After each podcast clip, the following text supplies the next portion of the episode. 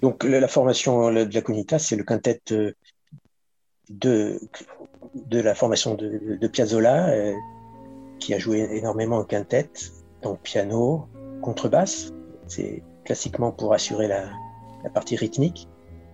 Ensuite, euh, le violon, le bandoneon et la guitare, la guitare amplifiée.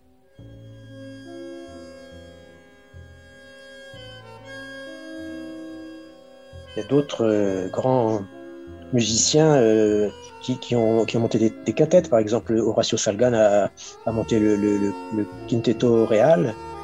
Voilà, donc je pense que pour le compositeur, ça, ça, ça donne une palette, euh, une palette d'arrangements très, très variée et très agréable. Donc je ne connais pas le nombre exact de compositions que, que Piazzolla a fait pour, le, pour son quintet, mais je crois que c'est entre 300 et 500. Enfin, c'est énorme peut commencer à deux. Euh, il y a pas mal de quartets. Y a et puis après effectivement dans l'orchestre typica, euh, le, ce sont les violons et les bandoneons que l'on l'on dédouble ou que l'on que multiplie pour pour avoir jusqu'à quatre euh, ou cinq bandoneons et, violonistes qui à ce moment-là jouent. ils peuvent jouer des voix des voix différentes ou jouer à l'unisson dans ce qu'on appelle des solis, c'est-à-dire qu'ils euh, jouent comme s'ils comme ne formaient qu'un seul instrument. On joue peu, on, joue à un rythme très, très espacé. Hein. On a fait un, un concert par an euh, depuis quatre ans à peu près, donc c'est très peu. et le contexte actuel reporte encore la, prochaine échéance au, au, plus tôt au mois d'août. On a euh, la perspective de jouer à, au Festival de la Petite Pierre, au Gré du Jazz. Donc, euh, on est d'origine assez euh, variée.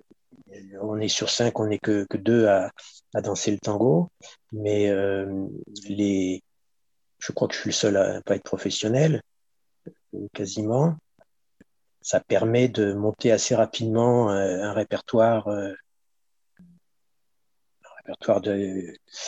pour faire un concert. Hein. On est, très curieux de découvrir euh, à la fois des, musiques, de, remettre en place des, musiques euh, à danser, mais aussi d'aller un peu vers, des, créateurs euh, de tango plus, contemporains, comme, comme Ramiro Gajo, par exemple, qui est un, un jeune violoniste, compositeur, arrangeur argentin qui diffuse énormément de, de compositions et, et, d'idées très créatrices, très, très intéressantes. Je pense qu'on le trouve sur, euh, facilement sur, euh, sur SoundCloud, comme tu trouves aussi quelques morceaux de la Cunita. Hein.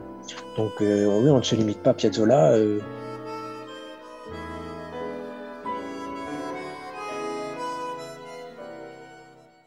La Cunita, pour l'instant, n'a fait que des concerts d'écoute.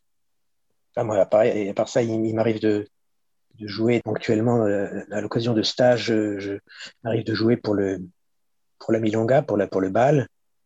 C'est venu par l'accordéon euh, diatonique ou sur l'accordéon diatonique, surtout le, système irlandais que je pratiquais, on, utilise pratiquement exclusivement la main droite.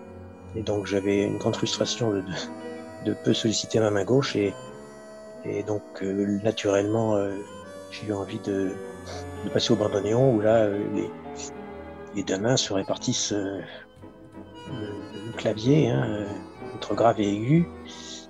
Et avec, un, avec des rôles complètement similaires, il faut, il faut former ces accords. contrairement à un accordéon où, à la main gauche, il y a, les accords sont, sont préparés sur, sur une seule touche. C'était le dernier numéro de cette série avec Frédéric David dans Los Passos. Retrouvez le podcast dès mardi prochain.